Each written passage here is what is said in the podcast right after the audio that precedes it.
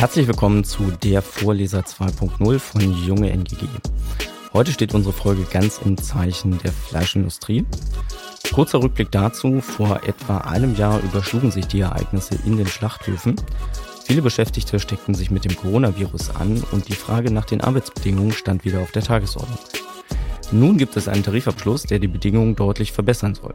Grund genug für uns, die Situation mal genauer unter die Lupe zu nehmen und diejenigen zu fragen, die in den letzten Monaten ganz nah dran waren. Mein Name ist Jan Krüger, ich bin Bundesjugendsekretär der Gewerkschaft Nah- und Genussgaststätten und das ist die zweite Folge unseres Podcasts. Als erstes spreche ich mit Helge in Münster, der dort NGG-Geschäftsführer der Region ist und in den letzten Monaten in vielen Gesprächen die Situation der Beschäftigten direkt erfahren hat. So, moin nach Münster. Hallo Helge, schön, dass du dir Zeit genommen hast für unseren Podcast.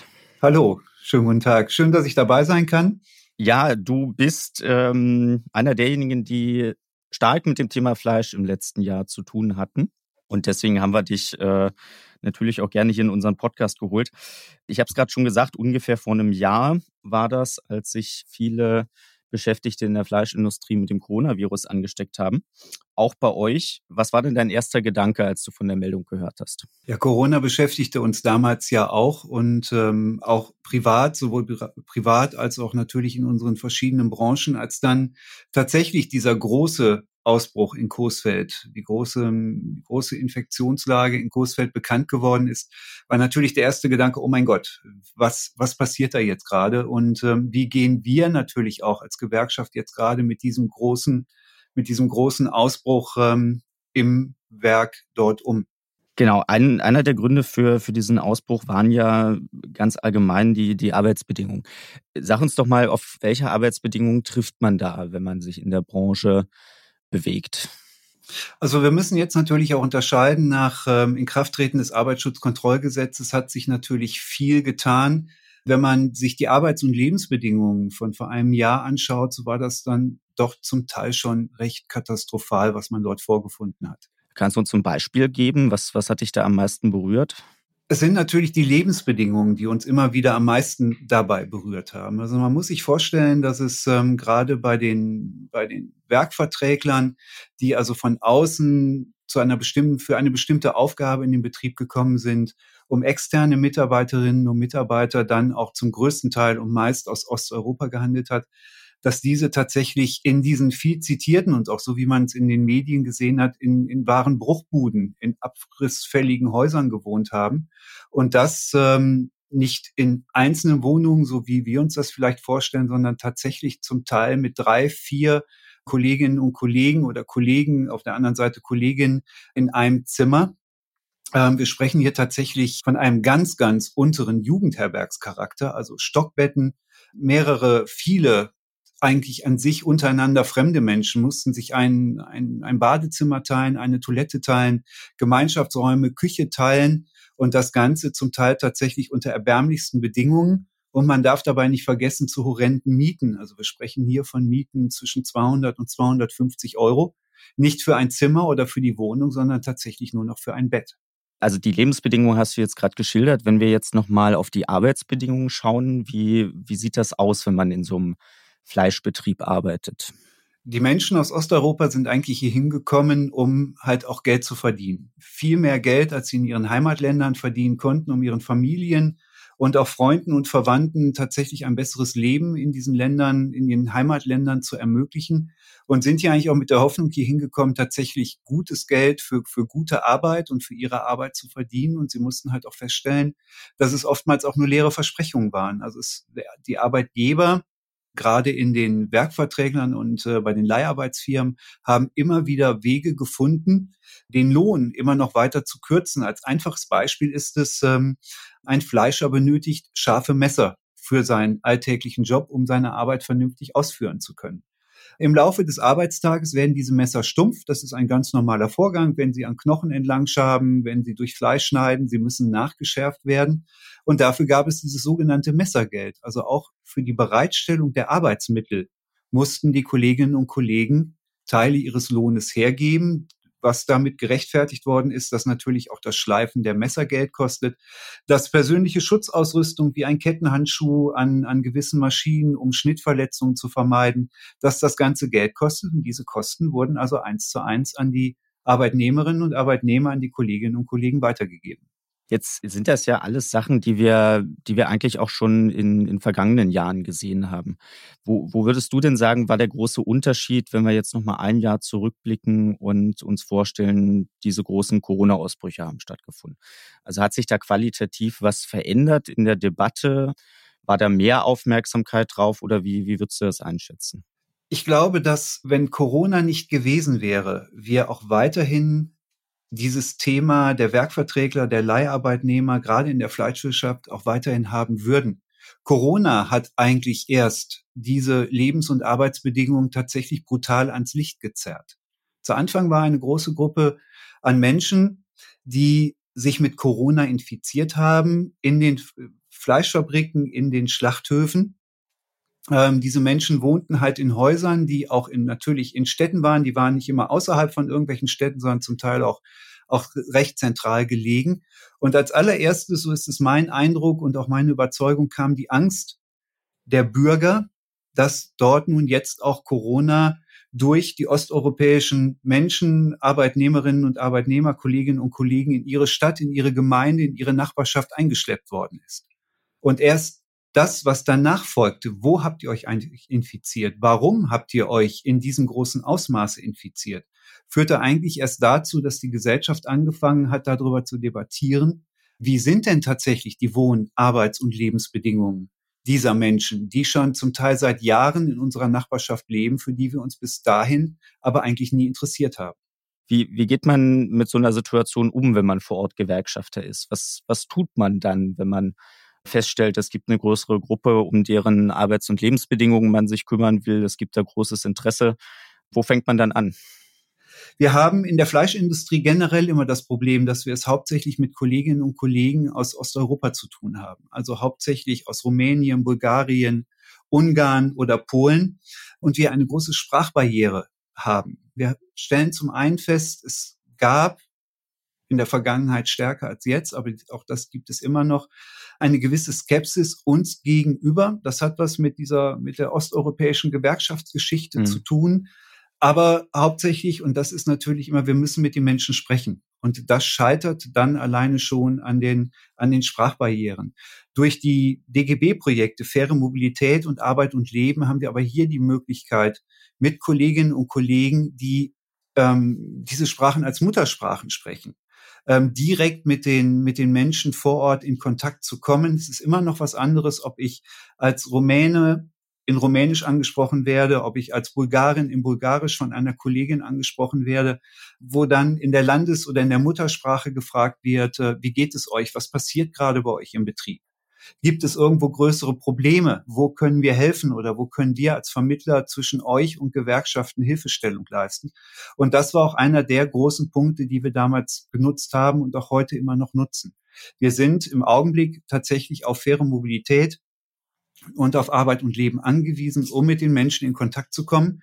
Und an dieser Stelle auch nochmal mein ganz, ganz großer Dank, sowohl an faire Mobilität als auch an Arbeit für Leben, die gerade im letzten Jahr wirklich viel Zeit, viel Zeit, Tag und Nacht geopfert haben, um hier die entsprechenden Hilfestellungen zu leisten, um Anfragen, um Probleme an uns weiterzuleiten, die wir dann bearbeiten, wo wir schauen, was wir tun können, wie wir den Kolleginnen helfen können. Und dann ist es auch wieder Aufgabe der fairen Mobilität beziehungsweise Arbeit und Leben, das den Kolleginnen wieder zu vermitteln. Mhm. Und ich glaube, da waren wir auch sehr erfolgreich ähm, insgesamt in unserer NGG, weil wir wirklich viele, viele neue Mitglieder gerade in diesem Jahr aus der Fleischindustrie für uns gewinnen konnten. Genau, ich stelle mir vor, dass ja wahrscheinlich auch nicht nur die Sprachbarriere ein Problem darstellt, sondern auch einfach das Wissen um, um Rechte aus einem Arbeitsverhältnis in Deutschland insgesamt. Wahrscheinlich wird den Leuten ja häufig auch gar nicht bewusst gewesen sein, dass, dass Rechte von ihnen verletzt werden oder dass sie Anspruch auf Dinge haben, die sie vielleicht gar nicht bekommen. Das hat sich in diesem Jahr, also das stellen wir auch fest, ähm, das hat sich geändert. Aber tatsächlich war es, war es im letzten Jahr immer noch so, dass vor allen Dingen Angst in diesen Arbeitsverhältnissen vorherrscht. Der, der sich gewehrt hat, der, der sich aufgelehnt hat, der, der vielleicht auch nur die falsche Frage gestellt hat, ähm, wurde sehr, sehr schnell entlassen oder ähm, man hat mal vergessen, einen Teil des Lohnes auszuzahlen. Natürlich aus Versehen. Man darf das nie falsch verstehen. Also es ist immer aus genau. Versehen. genau. Das passiert halt, immer aus Versehen. Ja, es ist, ob es jetzt an der Bank liegt oder an unserer Buchhaltung, können wir im Augenblick nicht sagen, aber wir kümmern uns darum.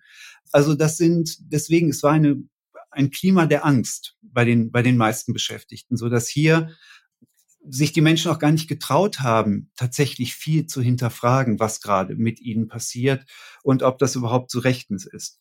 Durch die, unsere Zusammenarbeit mit der fairen Mobilität und Arbeit und Leben konnten wir da ganz, ganz viel Aufklärungsarbeit leisten. Wir konnten durch Flugblättern in den Landessprachen tatsächlich ganz viel ähm, Aufklärungsarbeit leisten, konnte Hilfestellung leisten und stellen jetzt auch fest, dass die Menschen, dass die Kolleginnen und Kollegen mutiger geworden sind und jetzt tatsächlich auch fragen, dürfen die das? Ist das so richtig? Wer hat denn jetzt recht, mein Chef oder habe ich recht? Ähm, und ich glaube, das ist auch ein weiterer ganz, ganz großer Schritt zu gerechteren und faireren Arbeitsbedingungen in der Fleischwirtschaft. Wie, wie waren denn die, die Reaktionen der Beschäftigten insgesamt, wenn ihr da vor dem Tor gestanden habt und äh, Flugblätter verteilt habt oder sie angesprochen habt? Äh, Angst hatten wir jetzt schon als einen Punkt, aber gab es da noch andere Reaktionen oder wie, wie lässt sich das zusammenfassen? Wir hatten natürlich ähm, gerade zu Corona-Zeiten auch ein ganz großes Problem. Das war natürlich auch Abstand halten, Maske, Mimik fiel im Grunde genommen ja auch, das kennen wir ja heute auch noch, das Tragen der Maske sehr stark weg. Ähm, die Menschen wurden aus ihren Unterkünften, wenn sie denn dann zum, zum Werk gebracht worden sind, in Sammelbussen gebracht mit Maske, wurden direkt vor dem Tor ja ausgeladen. Anders kann man es fast gar nicht mehr schon sagen, so dass sie dann noch oftmals direkt im, im Werk verschwunden sind. Die Gespräche, die wir führen konnten, gingen halt genau darum, wie geht es euch und wie können wir euch helfen? Und wir sind gerade die, die euch helfen können. Es gab andere Initiativen. Der DGB in Coesfeld war sehr aktiv. Wir haben kirchliche Organisationen und kirchliche Verbände, die als Ansprechpartner und als, auch als Vermittler zwischen uns als Gewerkschaften und den Arbeitnehmerinnen und Arbeitnehmer fungiert haben. Im Nachhinein kann man sagen, ja, im letzten Jahr noch sehr von Angst geprägt, dieses Jahr viel, viel mutiger, selbstbewusster und in die richtige Richtung äh, vernünftige Arbeitsbedingungen zu schaffen.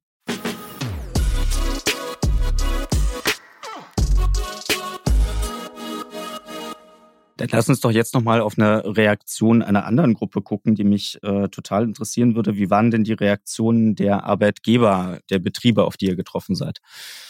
Das ist gar nicht so einfach zu beantworten. Ähm, wir erinnern uns, es gab manche Fleischbetriebe, als nach, nach dem ersten großen Ausbruch ähm, bei Westfleisch gab es andere Betriebe, andere große Fleischbetriebe, ähm, zum Beispiel Tönnies, die sich dann vor die Presse gestellt haben und gesagt haben, naja, sowas kann in unserem Betrieb nicht passieren. Es war zu Anfang oftmals, so sehe ich das heute, auch eine Überforderung bei den Arbeitgebern. Wie gehen wir denn jetzt mit dieser Situation um? Es wurden Werke ja zum Teil tatsächlich auch geschlossen, ähm, auf behördliche Anordnungen oder auf eine behördliche Anordnung geschlossen. Und auch das stellte natürlich die Arbeitgeber vor große Probleme. Ähm, vielleicht zum Thema Westfleisch. Westfleisch hat in der Vergangenheit richtige Ansätze gemacht und hat gesagt, wir dürfen es eigentlich nicht zulassen, dass wir die Lebens- und Arbeitsbedingungen und der Leiharbeitnehmerinnen und Leiharbeitnehmer, der Werkverträgler aus der Hand geben und haben ja eine eigene GmbH gegründet. Ähm, haben diesen, sind diesen Weg aber nicht konsequent durchgegangen, sondern haben dann auch aufgrund der Marktsituation, aufgrund des Handels dann wieder auf externe Firmen und Betriebe zurückgreifen müssen und somit ihre Verantwortung wieder aus der Hand gegeben. Und das ist, glaube ich, einer der ganz großen Punkte, den sich diese Betriebe vorwerfen lassen müssen. Sie nehmen Arbeitskraft in Anspruch und beuten diese aus, ohne und schieben die Verantwortung für Lebensarbeitsbedingungen oder haben diese Verantwortung weit von sich geschoben und haben gesagt, damit haben wir nichts zu tun. Und diese Reaktion, du fragtest gerade nach der Reaktion, ist doch, was wir jetzt feststellen, vielleicht auch ein erzwungenes Umdenken durchs Arbeitsschutzkontrollgesetz. Aber auch im letzten Jahr, zumindest bei Westfleisch, konnten wir da hier schon auch über, gerade über die Betriebsräte, was, was auch noch vielleicht ein ganz, ganz großer Punkt ist, konnten wir da schon ein gewisses Umdenken feststellen. Okay, wir haben jetzt ganz viel über, über die Arbeitsbedingungen gesprochen, wie sie auch vor einem Jahr waren. Du hast schon gesagt, dass die Kollegen mutiger geworden sind. Aber habt ihr auch schon bemerkt, dass sich die Bedingungen vielleicht verbessert haben? Ähm, kann man jetzt sagen, dass, äh, dass dieser ja jetzt doch fast einjährige Kampf schon erste positive Effekte hatte? Ich bleibe einfach mal beim Beispiel Coesfeld, Westfleisch in Coesfeld. Ähm, dort haben wir auch einen sehr aktiven Betriebsrat, der jetzt natürlich durch die Übernahme der ehemaligen Werkverträgler, der ehemaligen Leiharbeiter in die Stammbelegschaft nun auch direkte Zugriffs- und Kontrollmöglichkeiten hat. Es ist ja nun mal so im Betriebsverfassungsgesetz geregelt, dass ein Betriebsrat nicht für Werkverträgler zum Beispiel zuständig ist. Das hat sich jetzt durch das Arbeitsschutzkontrollgesetz und durch die Integration ähm, der ehemaligen Werkverträgler in die Stammbelegschaft grundlegend verändert. So dass hier also auch ein Betriebsrat jetzt, wie früher bei der ganz normalen Stammbelegschaft, schlechte Arbeitsbedingungen ähm, ganz einfach auch bemängeln kann, aufgreifen kann und für Abhilfe schaffen kann. Also ja, es hat sich tatsächlich mit Einführung des Arbeitsschutzkontrollgesetzes vieles für die Kolleginnen und Kollegen verbessert die Wohn- und Lebensbedingungen fangen langsam an, sich zu verbessern. Aber es wird natürlich auch noch eine gewisse Zeit dauern, bis Wohnungen wieder jetzt instand gesetzt sind, bis vielleicht auch Ersatzunterkünfte ge gefunden worden sind. Ähm, wir kennen alle den Wohnungsmarkt in Deutschland. Das wird noch ein bisschen Zeit in Anspruch nehmen. Und das wird aber auch die große Aufgabe der Betriebe nun sein müssen, hierfür die Verantwortung zu übernehmen und geeignete Lösungen zu finden, schnell zu finden. Dann vielleicht zum Abschluss noch die Frage, wie geht ihr denn jetzt in Zukunft äh, mit dem Thema Fleisch und den Beschäftigten um? Was äh, sind die Sachen, die ihr als nächstes plant oder wie ihr mit den auch insbesondere neuen Kolleginnen und Kollegen weiterarbeiten wollt? Wir stehen gerade, wir hatten gerade schon darüber gesprochen, aufgrund der Sprachbarriere vor, vor großen Herausforderungen, was das angeht.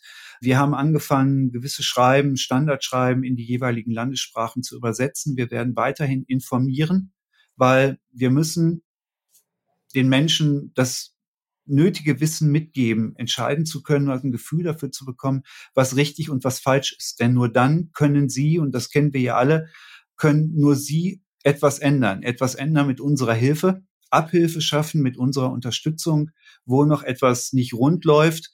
Und ähm, auch unsere Arbeit wird noch eine lange Zeit von diesen Veränderungen in der Fleischwirtschaft ähm, geprägt sein. Sie wird einen großen Teil binden, aber wir freuen uns auch darauf, denn wir haben ja wirklich tatsächlich, wie du das gerade schon sagtest, lange Jahre für bessere Arbeitsbedingungen gekämpft. Wir sind jetzt auf dem Weg, die ersten Schritte sind getan und wir müssen diesen Weg jetzt einfach konsequent weitergehen. Ein tolles Schlusswort. Danke, Helge, dir für ähm, deinen Einblick in die Situation vor Ort. Danke für das Engagement, was ihr in den in zurückliegenden Jahren, aber insbesondere im letzten Jahr in der Branche gezeigt habt. Und ich glaube, wir werden uns definitiv mal wieder hören ja, und gerne. werden auch mal wieder einen Blick ähm, darauf werfen, wie es in dem Thema weitergeht. Bis dahin erstmal ganz herzlichen Dank, dass du dir die Zeit genommen hast für uns. Vielen Dank, dir auch. Bis dann. Tschüss. Tschüss. Nachdem wir jetzt einen Blick in die konkreten Arbeitsbedingungen und in die Arbeit vor Ort geworfen haben, wollen wir uns mit dem Tarifabschluss beschäftigen, den NGG vor kurzem mit den Arbeitgebern in der Fleischindustrie erzielt hat. Und das bespreche ich jetzt mit Johannes hier aus unserer Hauptverwaltung. Johannes ist Leiter der Tarifabteilung bei NGG und auch seit einem Jahr ganz nah dran an allem, was in der Branche passiert. Und vor allem war Johannes bei den Verhandlungen dabei und kann uns am besten erzählen, was das Ergebnis jetzt genau beinhaltet. Hallo und herzlich willkommen, Johannes. Hallo, gerne bin ich dabei. Johannes, du hast schon viele Tarifverhandlungen geführt, hast da äh, wahnsinnig viel Erfahrung drin. Ähm, wie sieht's denn aus? Was, wie schwierig waren die Gespräche, wenn du mal so auf einer Skala von eins bis zehn das einordnen müsstest? Auf einer Skala von eins bis zehn würde ich sagen, kommen wir an die neun heran. Das war schon ganz besonders und auch ganz besonders schwierig. Was, was war denn so schwierig an diesen Verhandlungen? Das Schwierige ist gar nicht unsere Seite gewesen, also die Seite der NGG, der Betriebsräte und unserer Mitglieder. Da gibt's auch Besonderheiten, kann ich gleich was zu sagen. Das Schwierige war eigentlich die Gegenseite.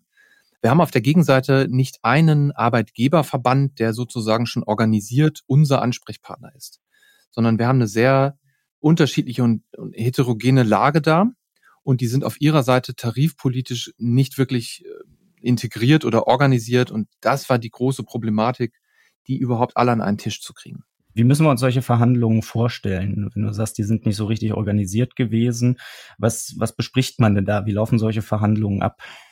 Also bei den Verhandlungen erstmal ähm, durch Corona-Zeiten, wir haben die äh, komplett hybrid geführt. Das heißt, wir waren in einem Hotel in Hamburg, saßen dann in einem großen Raum uns wirklich gegenüber. Auf unserer Seite 30, 35 Leute, ein paar NGG-Sekretärinnen und Sekretäre. Ich war auch immer mit dabei. Freddy Adrian hat für uns die Verhandlung geführt.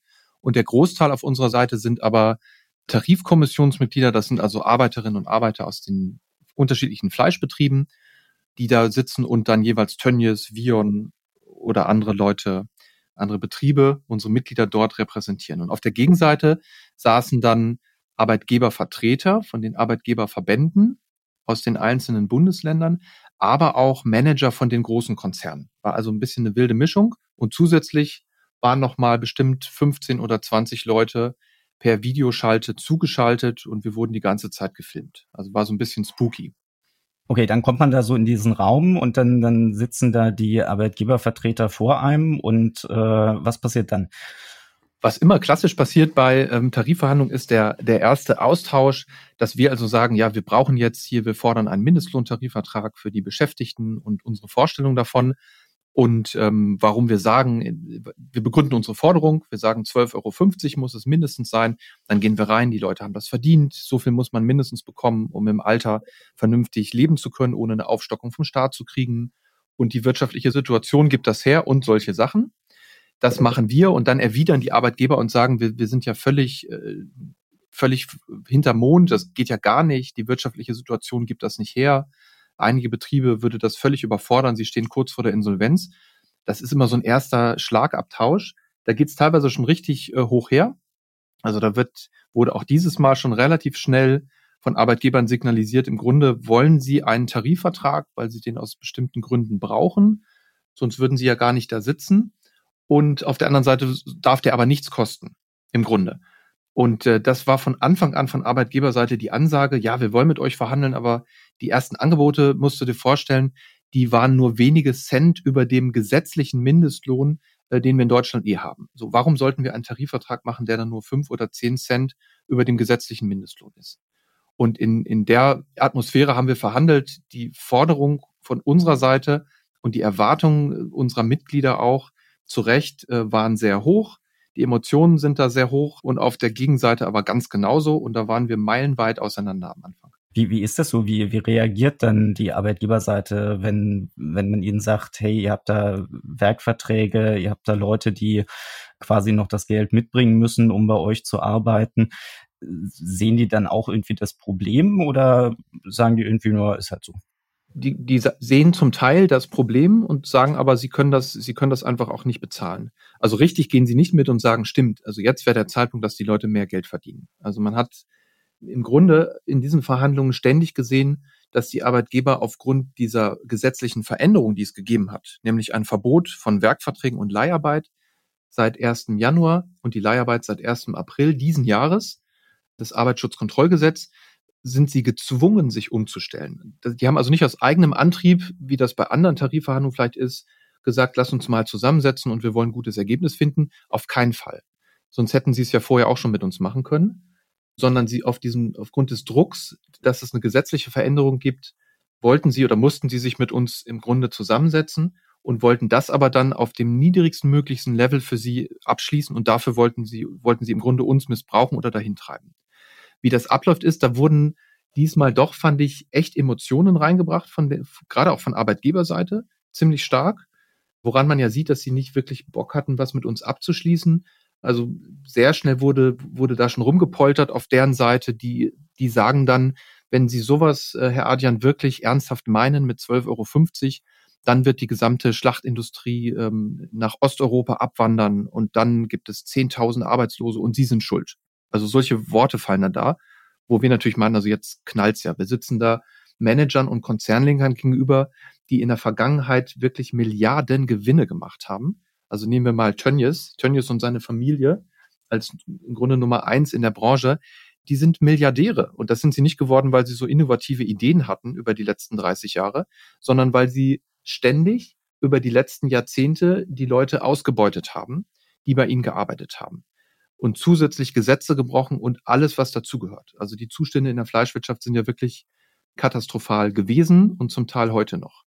Und mit denen sitzen wir gegenüber und versuchen, irgendwas hinzubekommen. Das war schon außergewöhnlich.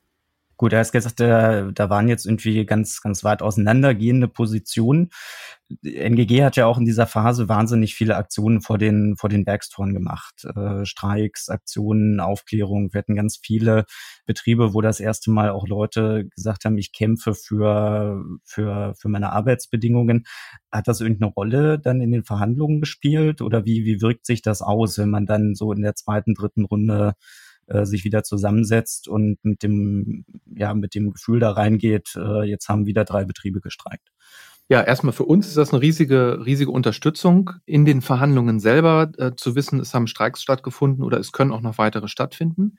Und auch die Arbeitgeberseite ist, ist mächtig davon beeindruckt. Das sagt sie natürlich in den Verhandlungen nicht. Also in den Verhandlungen muss man sich das vorstellen, da sind die total cool und sagen, ja, wir treffen uns, oh, Jetzt wollen wir mal gucken, ob wir weiterkommen. Und in der Woche davor haben sie zehn Streiks reinbekommen und zwar auch richtig heftige Streiks. Also du hast es angesprochen. Wir haben in, in der Fleischwirtschaft sehr wenig Streiks in der Vergangenheit gehabt. Wir haben sehr wenig Tarifdurchdringung. Das heißt, ein Großteil der Branche hat überhaupt keine Tarifverträge. Das heißt, da gibt es eine Lohnerhöhung, wenn der Chef sagt, es gibt jetzt mehr oder halt auch nicht. Für die unteren Lohngruppen gibt es halt meistens nicht mehr und die Löhne sind insgesamt dort, dort schwierig. Das heißt, die Branche kennt das nicht und die Arbeitgeber kennen das auch nicht. Und wir haben ähm, es echt geschafft, mit unseren Kolleginnen und Kollegen zusammen einen Wirbel zu machen, wie wir ihn im Grunde Jahrzehnte nicht hatten in der Fleischwirtschaft. Da muss ich also echt sagen, das hat uns, ja, hat uns, es hat wahnsinnig Spaß gemacht und es war unglaublich gut zu sehen, dass es in vielen Fällen geklappt hat, die Menschen anzusprechen und überhaupt erstmal aufzuklären, wenn du jetzt mehr Lohn haben willst, dann wird dieser Weg nicht funktionieren, dass du zu deinem Chef gehst und sagst, du Chef, ich brauche mal mehr Geld, weil der schickt dich einfach weg oder schmeißt dich sogar raus. Sondern dass wir sagen, wir wollen jetzt bundesweit was erreichen, aber dann musst du mitmachen. Dann musst du Mitglied werden bei der NGG und dann musst du dich bei Aktionen beteiligen und da, wo wir es schaffen, auch in Streiks zu gehen. Und diese Erfahrung haben wir gemacht. Im März, April und Mai war das vor allem, dass wir auch richtig große Schlachthöfe zum Teil einen gesamten Tag haben bestreiken können. Unvorbereitet für die Arbeitgeber unvorbereitet. Das heißt, das ist wirklich so abgelaufen, dass äh, wir ab morgens um vier Uhr vor dem Werkstor standen und die Leute aufgefordert haben, so bleibt jetzt draußen und, äh, und streikt mit uns und die haben mitgemacht. Und dann kamen die Laster mit den Schweinen oder Rindern und die konnten gleich wieder umdrehen, weil dieser Schlachthof den ganzen Tag stillsteht. Das ist wirklich der Unterschied, finde ich, der zentrale immer. Wir machen da keine Demonstration als Gewerkschaft, wo wir sagen, nur wir hätten gerne mehr Geld, sondern wir üben einen Druck aus. Es ist ein Kampfmittel letztlich, der Streik. Und das trifft die Unternehmen, weil sie an dem Tag effektiv nicht schlachten können. Das ist der eine Punkt. Der zweite Punkt ist, durch diese ganzen Geschichten der letzten, äh, der letzten Monate, was passiert ist, also auch im letzten Jahr, die großen Ausbrüche von, von Corona-Fällen in vielen Betrieben der Fleischwirtschaft. Der herausgehobenste war ja am großen Schlachthof von Tönnies Reda Wiedenbrück. Da arbeiten knapp 7000 Leute. Und bei einer Testung kam raus, 1500 haben Corona. So, es gab einen Riesenskandal. Ähm, es gab damals ja auch einen Lockdown in den angrenzenden Landkreisen. Das heißt, dieses Thema, wie sind die Zustände in der Fleischwirtschaft, die uns schon als NGG lange bekannt sind und die wir lange beklagen, hatte auf einmal eine große, große mediale Aufmerksamkeit. Also die Fleischkonzerne, die Fleischwirtschaft insgesamt war ziemlich im Fokus der Politik und der Medien, zu Recht. Und alle haben diskutiert, ist ja skandalös, wie die Menschen hier ausgebeutet werden. Und das haben wir geschafft, diese Welle weiterzutragen bis in diese Verhandlungssituation rein im März, April, Mai diesen Jahres. Und das wirkte auch mit. Das heißt, mit jedem Streik, mit jeder Aktion waren wir in der lokalen Presse, aber auch in den bundesweiten Medien drin. Und ein Tönnies oder die anderen Konzernlenker, die haben auf sowas keinen Bock. Das ist absolut schlechtes Image für sie, wenn es heißt, du, da wird schon wieder gestreikt. Äh, was kann da sein? Gibt es da immer noch so Hungerlöhne? Und das hat sie, glaube ich, massiv getroffen. Ohne diese Aktionen hätten wir diesen Tarifabschluss niemals hinbekommen. Genau, dann lass uns doch direkt mal in diesen Tarifabschluss äh, schauen und lass uns mal über das Ergebnis reden. Was haben wir vereinbart? Was haben wir geschafft für die Leute? Also was wir geschafft haben, ist, es gibt einen branchenweiten Mindestlohn, der allgemeinverbindlich erklärt wird. Das heißt, das Ministerium, das Arbeitsministerium in dem Fall auf Bundesebene erklärt den dann für allgemeinverbindlich und damit gilt er zwingend für alle Betriebe der Fleischwirtschaft, Fleischerhandwerk ausgenommen, aber für alle Betriebe der Fleischwirtschaft Ganz egal, ob der jeweilige Unternehmenslenker im Arbeitgeberverband ist oder ob wir da Gewerkschaftsmitglieder haben oder was auch immer. Ein Tarifvertrag und der setzt die Untergrenze, äh, das Mindeste, was jemand bekommen muss in der Fleischwirtschaft. Im Grunde, wir haben den gesetzlichen Mindestlohn in Deutschland. Niemand darf weniger bekommen als im Moment 9,50 Euro. Der steigt ja zum 1. Juli auf 9,60 Euro, zum 1. Januar nächsten Jahres auf 9,80 Euro. Das ist der bundesweit gültig und wir haben da drauf gesetzt im Grunde den Branchenmindestlohn Fleisch. Sobald er in Kraft tritt, haben wir eine Untergrenze von 10,80 Euro. Vereinbart ist, dass wir zum 1. August diesen Jahres diese Allgemeinverbindlichkeit bekommen. Das hängt jetzt noch im Ministerium. Wir hoffen, dass dieser Termin klappt. Vielleicht kommt es auch ein paar Wochen später. Aber niemand darf weniger bekommen als 10,80 Euro ab August diesen Jahres. Und der steigt dann auf 11 Euro zum 1. Januar nächsten Jahres auf 11,50 Euro zum 1. Dezember nächsten Jahres. Und dann gibt es den einen relativ großen Sprung nochmal auf 12,30 Euro zum 1. Dezember 2023. Das sind alles noch, wenn du diese Beträge hörst, jetzt ja nicht die Wahnsinns, Wahnsinnsbeträge. Wir hätten uns viel mehr gewünscht, wir haben für viel mehr gekämpft, aber mehr war nach diesen vier Verhandlungsrunden, die wir hatten, nicht möglich. Nur mal so eine Zahl, was es trotzdem ausmacht. Im Moment werden viele Beschäftigte in der Fleischwirtschaft auf der Grundlage des gesetzlichen Mindestlohns bezahlt. Wir rechnen davon, dass das 30 bis 40.000 sind äh, Menschen von den 160.000, die insgesamt arbeiten in der Fleischwirtschaft, die wirklich effektiv 9,50 Euro bekommen. Vielleicht nochmal irgendwo einen individuellen Aufschlag, aber das ist eigentlich der Grundlohn 9,50 Euro. Und den ziehen wir hoch auf diese Schritte, die ich genannt habe, also 10,80 im ersten und so weiter. Auf die ganze Laufzeit sind das knapp, glaube ich, 28 Prozent ähm, Lohnsteigerung, die, die, die diese Menschen in den nächsten zweieinhalb Jahren bekommen werden. Das als Zahl ist super und ist richtig, richtig gut. Und da sind wir auch, muss ich sagen, mächtig stolz drauf, das erreicht zu haben.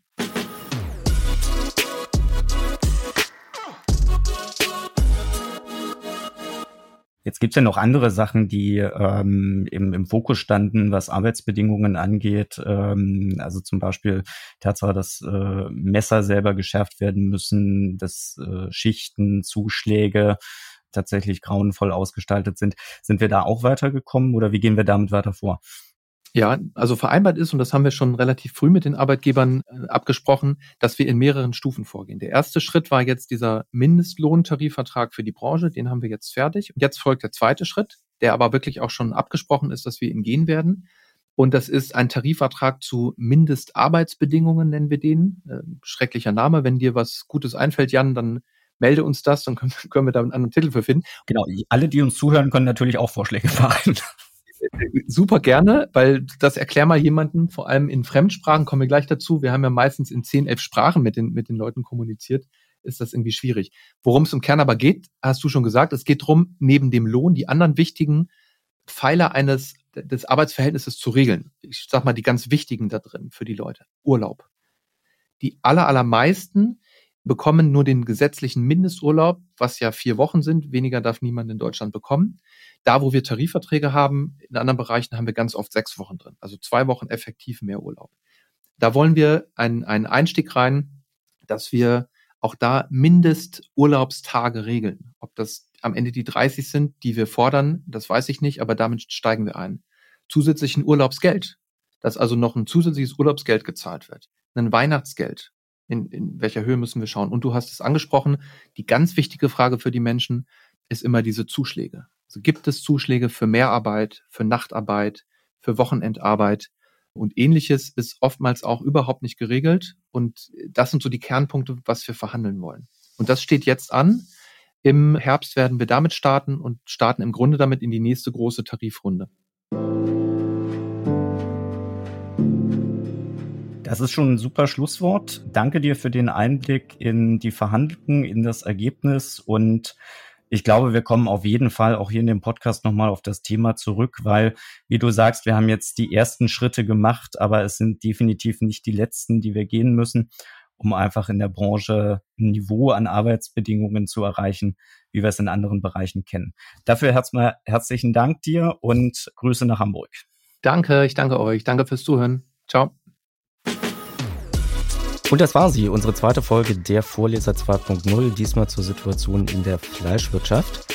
Lob und Kritik könnt ihr wie immer gerne an hv.jugend.ngg.net schicken.